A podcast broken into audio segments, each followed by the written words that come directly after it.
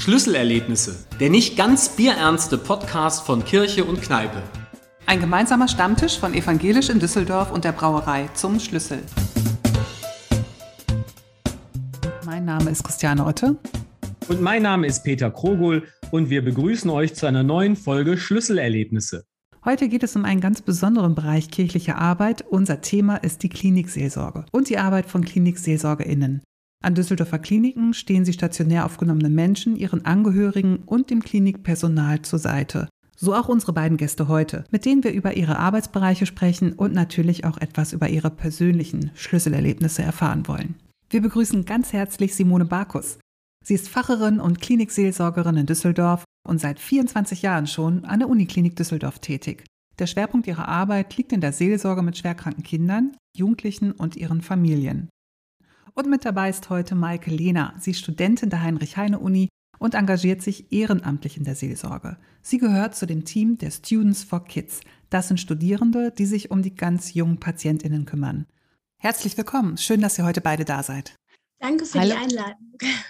Ja, hallo. Ja, da haben wir sie schon mal gehört, die Maike Lehner und die Simone Barkus, die ich jetzt gleich mal zum Einstieg fragen möchte. Ähm, liebe Maike, liebe Simone, normalerweise sind wir ja mit unserem Podcast Schlüsselerlebnisse immer in der Altstadt, im Schlüssel dort. Ähm, seid ihr Altstadtgängerinnen? Wo trifft man euch in der Altstadt an oder, oder trifft man euch dort gar nicht an? Wie ist das bei euch? Simone vielleicht zuerst. Ähm, ab und zu bin ich schon in der Altstadt. Also ich mag gerne Schuhmacher, also nicht Schlüssel. Finde ich gut, also, dass du auch andere Marken nennst. Aber ich war auch schon mal im Schlüssel. Genau, ich, ähm, ich finde die Neanderkirche sehr schön. Und ähm, ich bin aber nicht so ein Altstadtgänger, dass ich da nachts Partys mache oder so. Aus dem Alter bin ich vielleicht raus, da erzählen meine Kinder eher von. Mhm. Ja, das bringt mich dann zu Maike, die als Studentin doch wahrscheinlich das Studentenleben total genießt und nur in der Altstadt unterwegs ist. Oder wie ist das bei dir, Maike? Ja, ich gehöre zu den vielen Corona-Studierenden, die ähm, noch nicht alle Seiten der Altstadt kennenlernen durften, aber ich hoffe, das ändert sich innerhalb dieses Jahres ganz, ganz schnell. Ja, das hoffe ich auch. Aber wir sind deshalb auch heute, weil wir doch noch ein bisschen von der Pandemie betroffen sind, unter Zoom-Bedingungen zusammen. Das sei nochmal den Hörerinnen und Hörern gesagt, dass wir nicht live äh, beieinander sitzen, sondern schön auf Abstand alle in unseren Büros oder Kämmerlein und so mit euch ins Gespräch kommen wollen über ein ganz besonderes Projekt, ähm, das ihr miteinander gestartet habt, das Projekt Students for Kids, das ein Teil der ähm, Klinikseelsorger eine Universitätsklinik ist. Simone, du bist schon, sagte Christiane gerade, seit 24 Jahren dort unterwegs an der Universitätsklinik und kennst vermutlich den Campus wie deine Westentasche. Wenn man das erste Mal dort ist, dauert es erstmal, glaube ich, eine Weile, sich da zurechtzufinden. Der Campus ist ja wirklich riesig. Äh, würdest du sagen, du hast mittlerweile dort den Durchblick und weißt, wo alles ist? Also im Groben schon, obwohl es immer wieder Augenblicke gibt, wo man auch äh, hilflose Patienten und Angehörige trifft und auch andere Mitarbeiter dabei stehen und die Sachen fragen. Da denkt man, gibt es sowas auch in der Uniklinik? Aber ansonsten kenne ich mich aus und wenn ich gerufen werde, weiß ich auch, wo ich hingehen soll. Wie war dein erster Eindruck, Maike, von, von Campus und von auch dem Klinikum? Ja, es ist überwältigend, aber sehr, sehr schön, dass ähm, alles so gebündelt an einem Fleck ist und ähm, mit der Navigation in der HHU-App kommt man dann doch ganz gut zurecht. Ja, und mittlerweile äh, kennst du dich auch, glaube ich, deshalb ganz gut an der Uniklinik aus, weil du seit, äh, man kann sagen, einem knappen halben Jahr jetzt dort ehrenamtlich tätig bist in einem Projekt, das die Simone Barkus als Klinikseelsorgerin zusammen mit Kolleginnen und Kollegen ins Leben gerufen hat, das Projekt Students for Kids. Und vielleicht, Simone, kannst du uns an der Stelle erstmal erzählen, wie ist es eigentlich zu diesem Projekt gekommen? Wer, wer und was hat den Anstoß gegeben? Ja, ich war äh, vor vielen Jahren, also das muss man wirklich sagen, vor vielen Jahren im Gespräch mit der Pflegedienstleitung ähm, in der Kinderklinik über die Arbeit, was ich da machen kann. Und äh, die Pflegedienstleitung, das kann ich auch sagen, das ist die gar nicht mehr. Die Frau Teberts hat gesagt, ja, es gibt irgendwie am Wochenende ähm, immer auch Kinder und Jugendliche, die keinen Besuch bekommen und ob ich da nicht irgendwie einen Besuchsdienst organisieren könnte. Und na, da habe ich gedacht, das ist ja jetzt nochmal zusätzlich irgendwas, ob ich das überhaupt stemmen kann. Viele Ideen entstehen bei uns auch am Küchentisch zu Hause, also wenn ich mit meinem Mann beim Abendessen bin und bei einem Glas Wein vielleicht da sitze und dann habe ich ihm davon erzählt und er hat eigentlich für mich die entscheidende Frage gestellt, wie schaffst du es denn bei so einem Projekt, dass sich nicht lauter ältere Frauen melden, sondern wie, wie könnte das denn auch ein Projekt sein, wo man Jugendliche und junge Menschen gewinnt? Und dann gab es aber so einen Punkt, als der Peter Krogel angefangen hat in der Seelsorgefortbildung und ich irgendwann auch mal mit der Nicola Stricker von der Studierendengemeinde im Gespräch war. Da kam einfach die Idee, das mit euch beiden zusammen aufzubauen. Ja, die Nicola Stricker, die können wir ja an der Stelle mal auch ganz besonders herzlich grüßen, die als Leiterin der Studierendenseelsorge hier in Düsseldorf ja den kurzen Draht zu den Studis hat. Und eine davon ist eben die Maike Lehner, die auf dieses Projekt aufmerksam geworden ist. Und da will ich dich erstmal fragen, Maike, wie und wann bist du äh, auf Students for Kids aufmerksam geworden? Mm, das müsste vor ungefähr einem Jahr gewesen sein oder etwas mehr. Ähm, und da ich damals in dem Studierendenwohnheim der evangelischen Kirche gewohnt habe, war ich im E-Mail-Verteiler und habe diese Mail der Frau Stricker erhalten. Und es, also es war einfach, dass ich direkt Feuer und Flamme war und ich steckte mitten in der Klausurenphase und trotzdem habe ich mich direkt an den Schreibtisch gesetzt und die Bewerbung geschrieben. Ähm, ich glaube, das war einfach schon bei dieser E-Mail klar, dass es was ist, was zu mir passt und was ich unbedingt machen möchte. Und genau. Was hat dich da besonders angesprochen? Ich denke, es war einfach schon immer so mein Ding, was mit Kindern und Jugendlichen zu machen. Aber gerade die Kinder und Jugendlichen in einer Klinik sind nochmal im ganz unbewohnten Umfeld und da kann man vielleicht nochmal anders ansetzen und denen vielleicht einfach nochmal eine schöne Zeit bringen. Wir haben eben auch ganz vergessen, in der Vorstellung zu sagen, was du studierst. Du bist Medizinstudentin. Genau, ich bin Medizinstudentin, dadurch einfach ähm, auch den Bezug zur Klinik. Ja, hatte Lust an diesem Projekt mitzuwirken. Bezug zur Klinik, ähm, Bezug zur Medizin. Hast du auch einen Bezug zur Kirche, weil die äh, Frau Barkus und die Frau Stricker und mich eint ja, dass wir alle Pfarrer, Pfarrerinnen sind? Oder war das für dich jetzt nicht so ausschlaggebend? Ähm, doch, ich hatte, ähm, solange ich mich erinnern kann, schon immer einen Bezug zur Kirche. Ich bin auch auf eine bischöfliche Realschule gegangen, ähm, habe mich ehrenamtlich immer in der Kirche engagiert. Ähm, wir haben Kinderbibeltage vorbereitet, offene Kirchen gestaltet. Ja, quasi so ein ganz diverses Programm über das ganze Jahr. Ähm, dazu zählte auch sowas wie die Ferienbetreuung und mit meinem Umzug hier nach Düsseldorf bin ich jetzt in der ähm, katholischen Studierendengemeinde hier in Bilk. Mhm. Ja, weil wir ja in der Seelsorge auch sehr ökumenisch unterwegs sind, ist das ja für uns alles ganz egal, um es mal ganz rheinisch zu sagen, ob da jemand evangelisch oder katholisch ist. Schön, dass du da bist. Und jetzt sind wir natürlich vor allen Dingen auch ganz neugierig, Maike, ähm, was ihr da konkret macht bei Students for Kids. Vielleicht kannst du uns mal reinnehmen in so einen typischen Samstagvormittag oder Sonntagnachmittag. Was, was läuft da ab und wie lauft ihr da ab?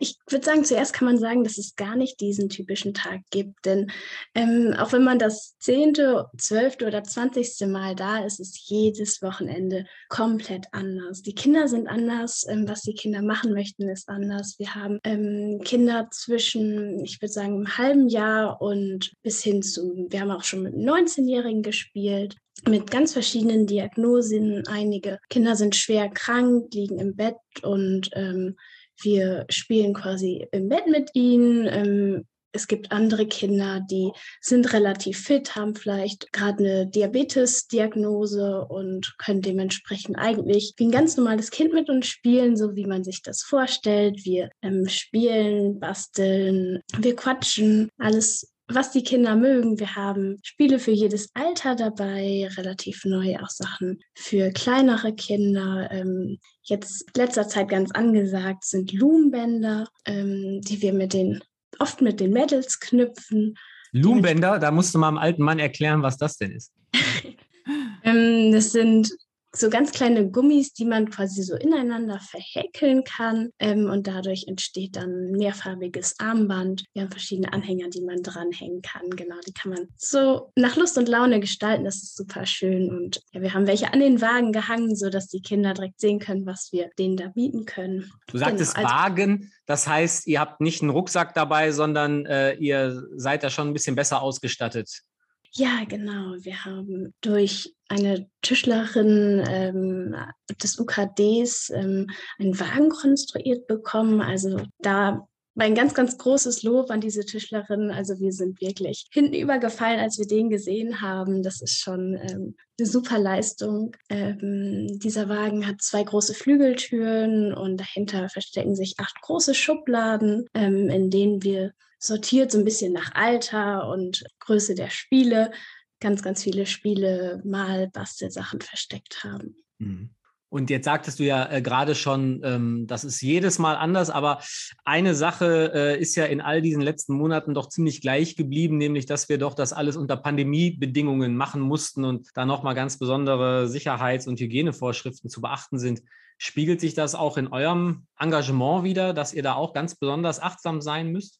Mm, ja, das schon. Also ähm, wir wurden wirklich von Anfang an eng in dieses Hygienekonzept mit eingebunden. Ähm, wir wurden ähm, nochmal ausgebildet, wie wir richtig unsere Hände desinfizieren, tragen immer eine FFP2-Maske bei jedem Besuch, ähm, lassen uns vorher testen, sind alle geimpft. Ähm, zusätzlich haben wir nur desinfizierbares Spielzeug. Alle Karten sind laminiert, damit sie desinfizierbar sind und wir ähm, desinfizieren nach jedem Spielen alle Spielsachen, können dementsprechend die Spiele auch nicht bei zwei verschiedenen Kindern verwenden. Das ist manchmal ein bisschen schade, wenn der erste Lotti Corotti gespielt hat und der zweite das auch gerne spielen würden, würde, müssen wir für den Tag einfach sagen, ähm, es muss desinfiziert werden und trocknen. Aber dafür haben wir zum Glück ein Angebot, was super groß ist und dann ähm, bekommen wir das auch so gut hin. Mhm bei der Frage, also ich höre raus, ihr geht halt über die Station und stellt euch da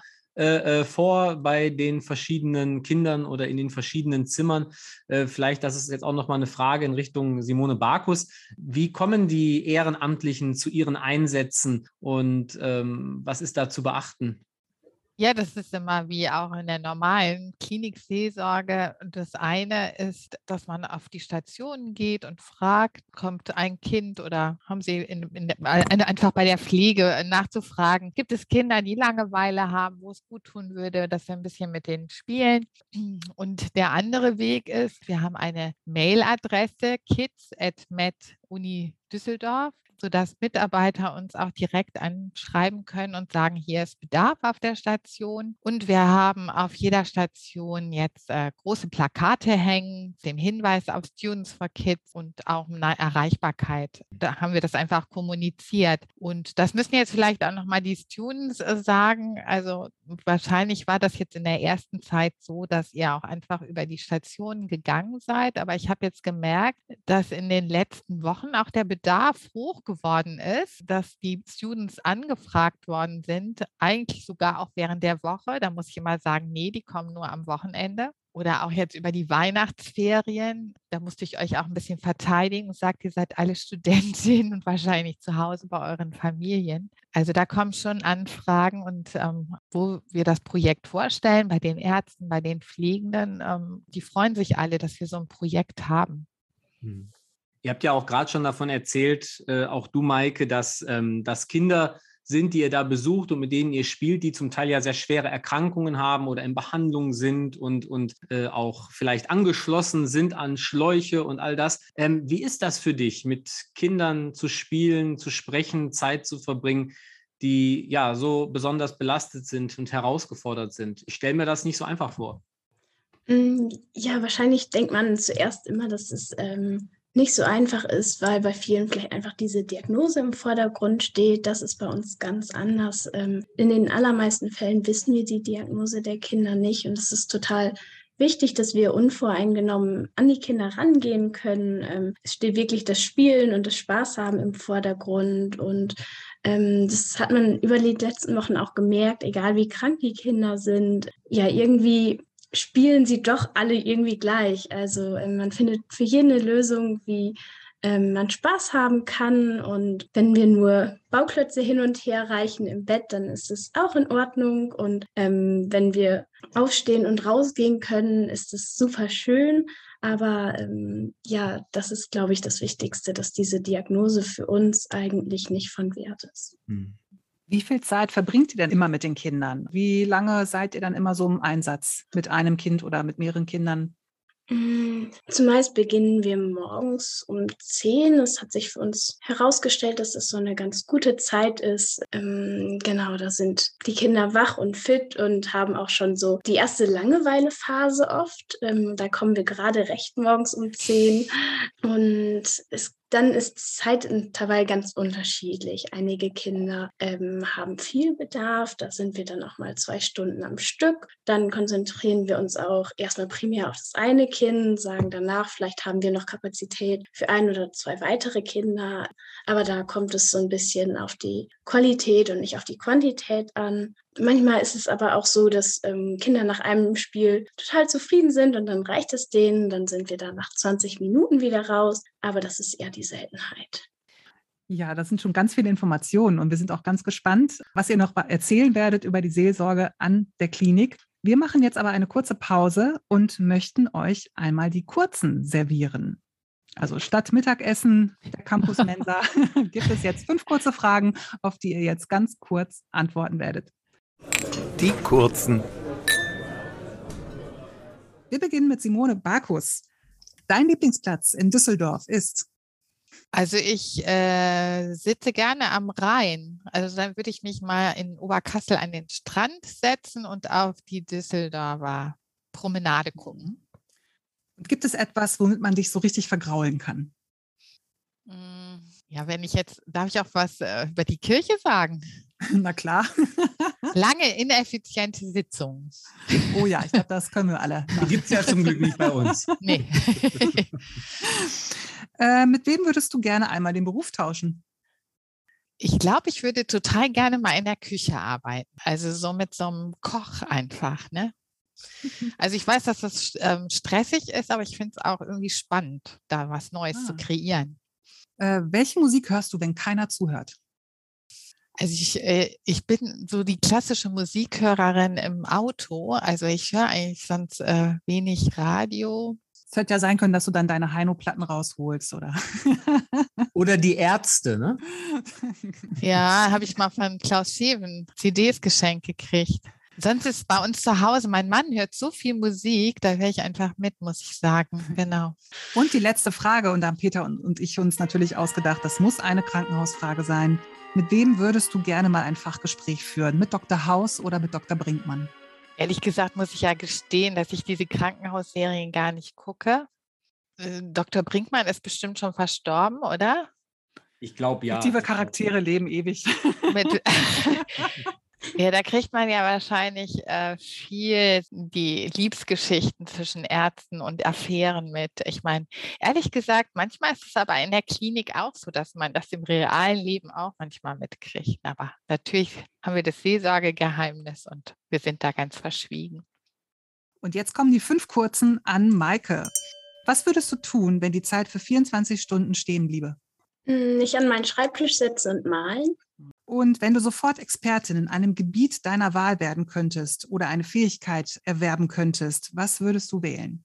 Hm, ja, dann Entwicklungspsychologie. Mhm. Dein letztes Karnevalskostüm war? Ähm, die zwei von Simsalagrim. Kenne ich gar nicht. Musst du uns gleich einmal erklären. Und äh, als du ein Kind warst, was wolltest du später auf gar keinen Fall werden? Mm, Stewardess, weil ich dafür zu klein bin. Und äh, auch an dich geht eine Ärztefrage. Was ist deine Lieblingsärzte-Serie? Grace. Ah.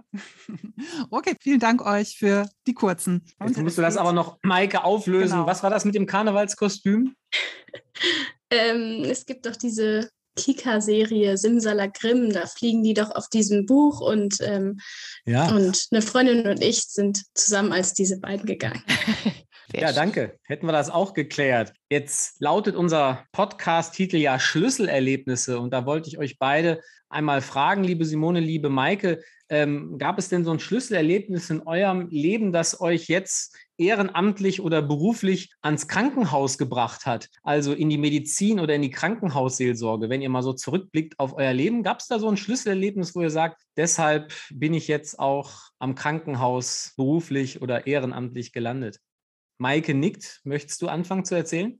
Ja, ich kann gern anfangen, denn für mich ist es, glaube ich, ziemlich eindeutig. Ich wollte immer gern was mit Kindern und Jugendlichen machen und auch einfach gerne mit Kindern und Jugendlichen mit besonderen Bedürfnissen. Ich habe zur Schulzeit ein Praktikum in einer Förderschule gemacht ähm, für Kinder mit ähm, motorischer und geistlicher Entwicklungsverzögerung. Also es hat mir super, super gut gefallen. Habe aber gedacht, irgendwie möchte ich tiefer gehen und im Ursprung anfangen. Das heißt, da, wo die Erkrankung herkommt. Und ähm, ich habe damit das Gefühl, anders helfen zu können. Und ich glaube, das war mein Schlüsselerlebnis, ähm, warum ich mich für die Medizin entschieden habe. Gab es bei dir auch, Simone, so ein Schlüsselerlebnis mit Blick auf den Arbeitsort Krankenhaus? Also für mich war das, glaube ich, im Studium schon so, dass mich am meisten die Seelsorge auch fasziniert hat und ich mir das am besten vorstellen konnte, in der Seelsorge zu arbeiten.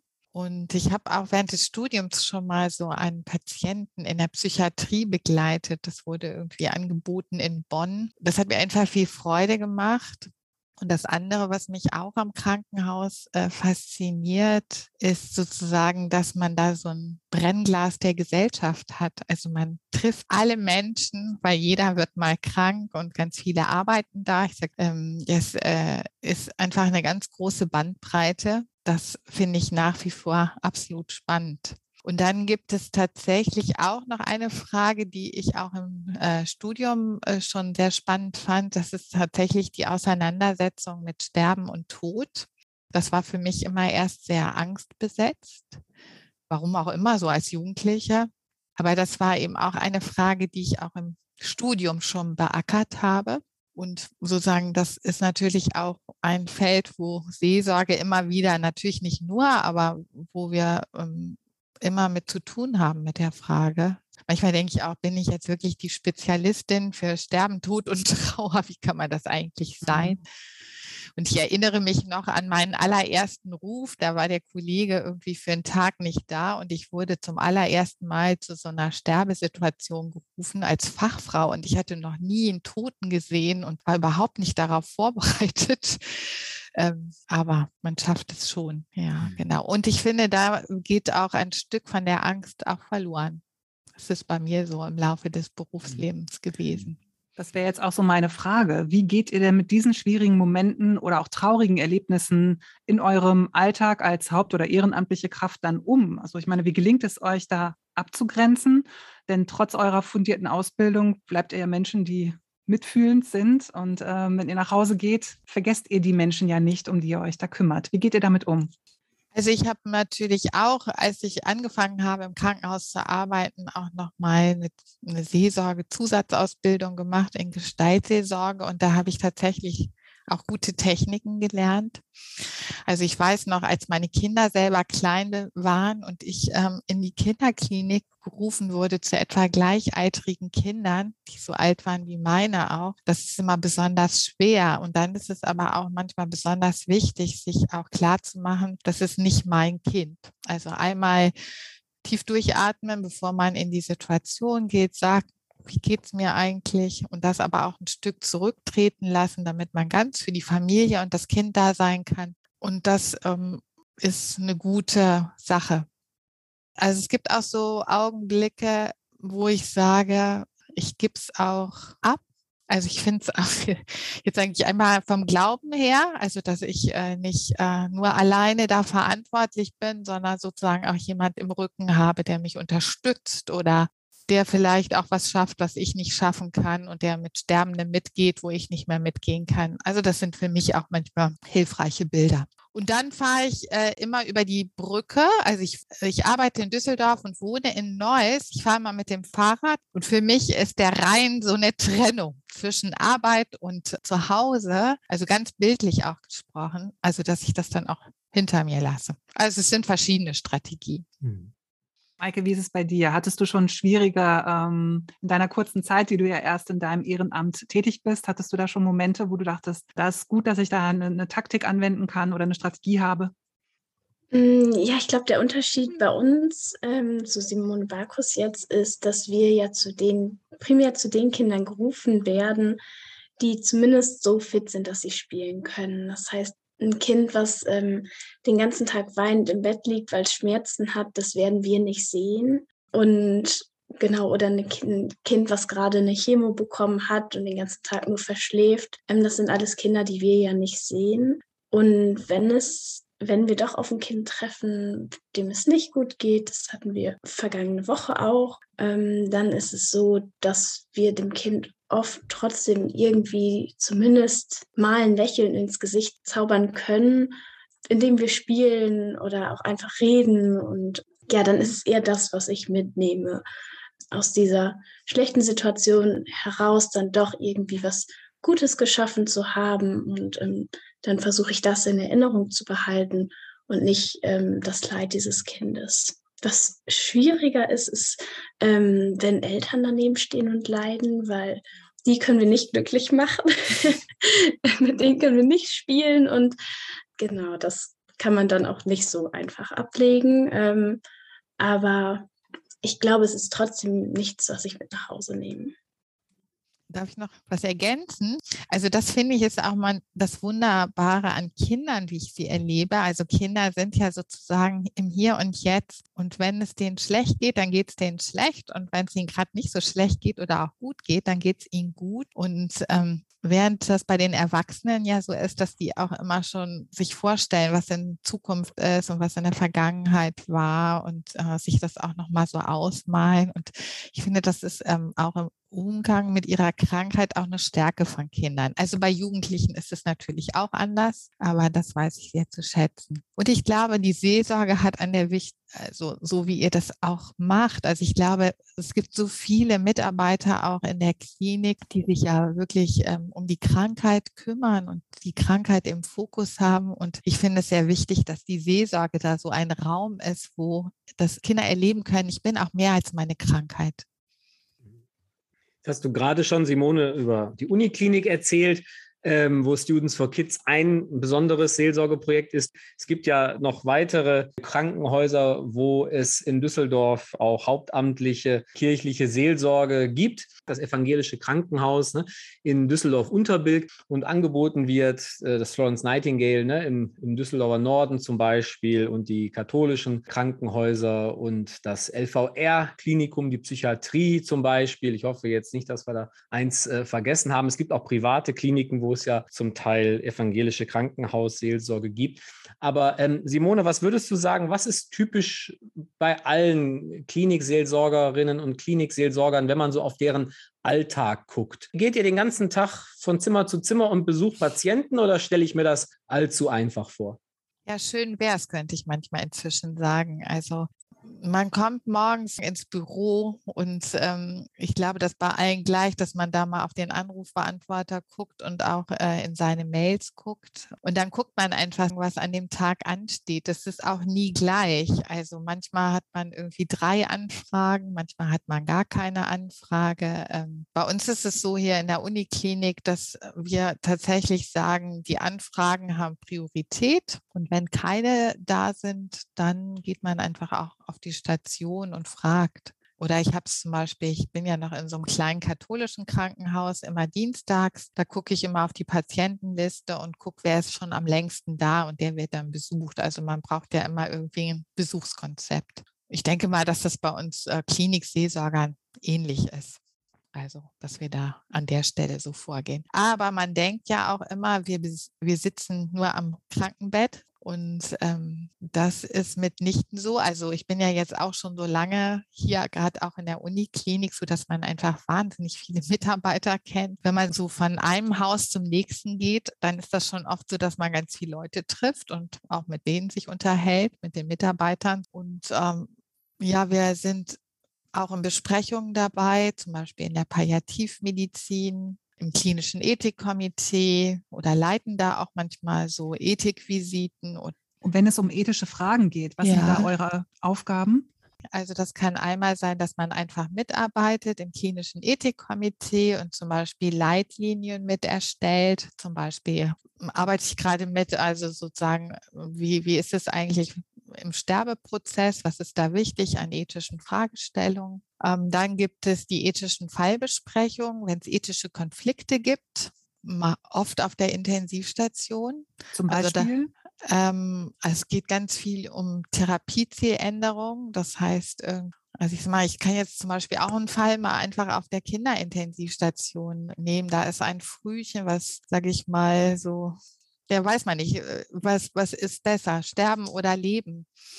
Und ähm, das ist natürlich auch oft so in den Teams dass es da unterschiedliche Ansichten gibt. Dann sagt vielleicht die Pflegenden, die ganz nah dran sind, oh, das ist so eine Quälerei. Und die Ärzte sagen, wir, wir können aber das noch tun. Und die Eltern wollen auf gar keinen Fall, dass ihr Kind stirbt. Und dann versucht man, dieses Dilemma zu besprechen in einer ethischen Fallbesprechung und eine, eine Lösung zu finden und ein mhm. Votum abzugeben. Das Ergebnis ist immer so, dass am Ende auch, es ist ein Votum, eine Empfehlung und die behandelnden Ärzte entscheiden entscheiden am Ende und fragen sich, äh, übernehme ich das Votum, handle ich danach. Das Gute ist, dass sich ein Team danach austauscht. Also versucht ihr da schon eine Art Gleichgewicht herzustellen, wenn jetzt äh, die Schulmedizin den Auftrag hat, den Menschen am Leben zu erhalten und ähm, da gibt es dann noch Konflikte vielleicht in der Familie, dann könnt ihr ein Gleichgewicht herstellen oder vermitteln? Also es gibt noch auch diese dritte Rolle, leider werden wir da oft nicht so, so oft gefragt, aber ich bin da auch schon mal spontan reingerutscht. Also, dass es zum Beispiel Angehörige gibt, die sagen, oh, also soll die Therapie jetzt nicht nochmal verlängert werden und die sind total verzweifelt, wenden sich an die Seelsorge und dann kann man zum Beispiel auch die unterstützen oder man geht sozusagen als ähm, Anwalt des Patienten in so eine Besprechung. Mhm. Du hast gerade das Stichwort Team genannt, Simone. Äh, mhm. Ich finde, das passt ja ganz gut sowohl zu Students for Kids als auch zur Klinikseelsorge, denn ähm, beides hat ja mit Teamarbeit zu tun. Du bist auch nicht die Einzige da zum Glück an der Uniklinik, sondern ihr seid dort auch ein Team von ne, Seelsorgenden. Wir sind äh, noch zur Zeit zu dritt auf zwei Stellen wir halten Gottesdienste, müssen solche Pläne machen. Es gibt eine Rufbereitschaft, was übrigens auch sehr gut klappt mit den äh, katholischen Kollegen, ganz unkompliziert. Jeder hat einen Tag Rufbereitschaft für dringende Fälle, für Krisensituationen. Am Wochenende haben wir das mit den Kollegen aus dem anderen evangelischen Krankenhäuser, damit einfach immer ein Seelsorger auch ansprechbar ist. Ja, das ist Teamarbeit und verlangt viel Absprachen einfach. Ne?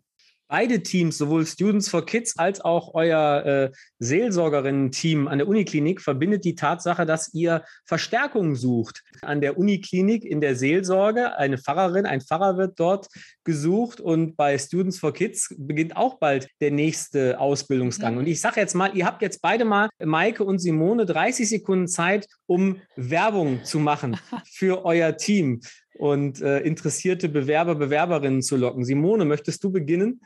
Ja, also ich würde mich total freuen. Das ist ja eine 50-Prozent-Stelle. Also ich würde mich auch sehr freuen, wenn es junge Bewerberinnen und Bewerber gibt. Also ich kann das aus eigener Erfahrung sagen, dass ich auch hier mit einer halben Stelle angefangen habe und dass man damit sozusagen auch Familiengründung und den Berufseinstieg eigentlich ganz gut gehandelt bekommt weil man in der Krankenhausseelsorge anders als in der Gemeinde auch einen relativ geregelten Arbeitstag hat, weil abends zum Beispiel keine Sitzungen sind, aber dafür muss man natürlich auch tagsüber dann sehr zuverlässig da sein. Ich habe das ja vorhin schon gesagt, ich finde es ein total spannendes Feld, auch in der Uniklinik, aber es gibt immer wieder neue Herausforderungen. Man kann immer wieder andere Schwerpunkte setzen. Super. Und was du natürlich selber nicht sagen kannst, aber das kann ich ja sagen, man kriegt fantastisch nette Kolleginnen dort, ne?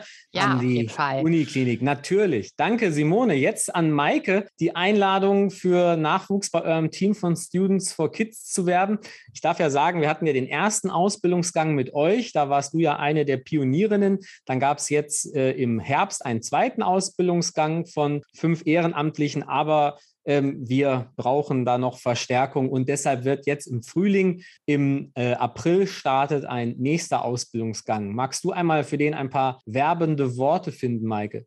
Ja, genau. Also wir suchen ganz, ganz dringend auch Unterstützung. Es würde uns super freuen, wenn wir irgendwann alle Anfragen annehmen können und jedes Wochenende abdecken können. Ich würde sagen, du bist genau bei uns richtig, wenn du unfassbar gerne selbst Spiele spielst, ähm, vielleicht ein kreativer Kopf bist und gerne bastelst, ähm, gerne was mit Kindern in jeder Altersklasse machst, auch Lust hast, gute Laune in den tristen Klinikalltag reinzubringen. Ähm, deshalb glaube ich, wäre es gut, wenn du nicht so viel Angst vor der Umgebung eines, einer Klinik ähm, hast. Und ja, aber das Wichtigste ist die Lust am Spielen. Jeder ist bei uns willkommen, der Lust hat, den Kindern eine schöne Zeit zu ähm, schenken, ähm, der gerne auch mal ähm, sonntags nicht ausschläft und bereit ist, früh aufzustehen, um in die Klinik zu kommen, um bei den Kindern zu sein.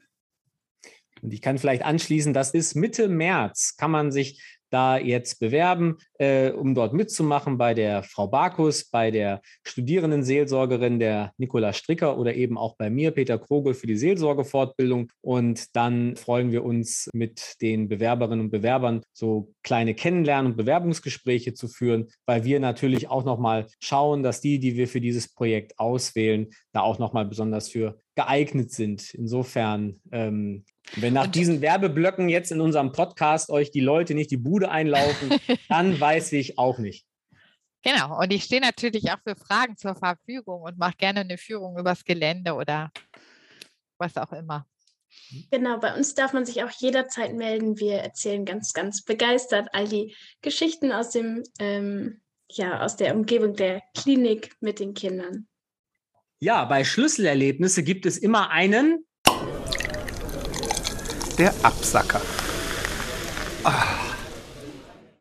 Und dieser Absacker, der kommt jetzt. Also eine Abschlussfrage an euch beide, ähm, die so ein bisschen daran anknüpft, an die Zeit, die bald vor uns liegt, nämlich die Passionszeit, die Fastenzeit, die 40 Tage von Aschermittwoch bis zum Kar-Samstag, in der es ja ähm, in der evangelischen Kirche so eine Fastenaktion gibt, die lautet jedes Jahr sieben Wochen ohne Punkt, Punkt, Punkt.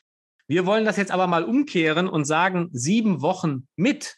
Denn der Frühling steht vor der Tür und da gibt es doch bestimmt das eine oder andere, worauf ihr euch freut. Deshalb Frage an Simone und an Maike, sieben Wochen mit.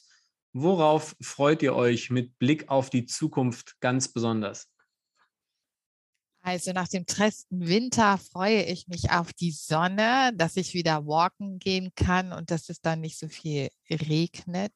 Ich freue mich immer total auf das helle Grün von den Pflanzen und dass die Tulpen und die Osterglocken rauskommen.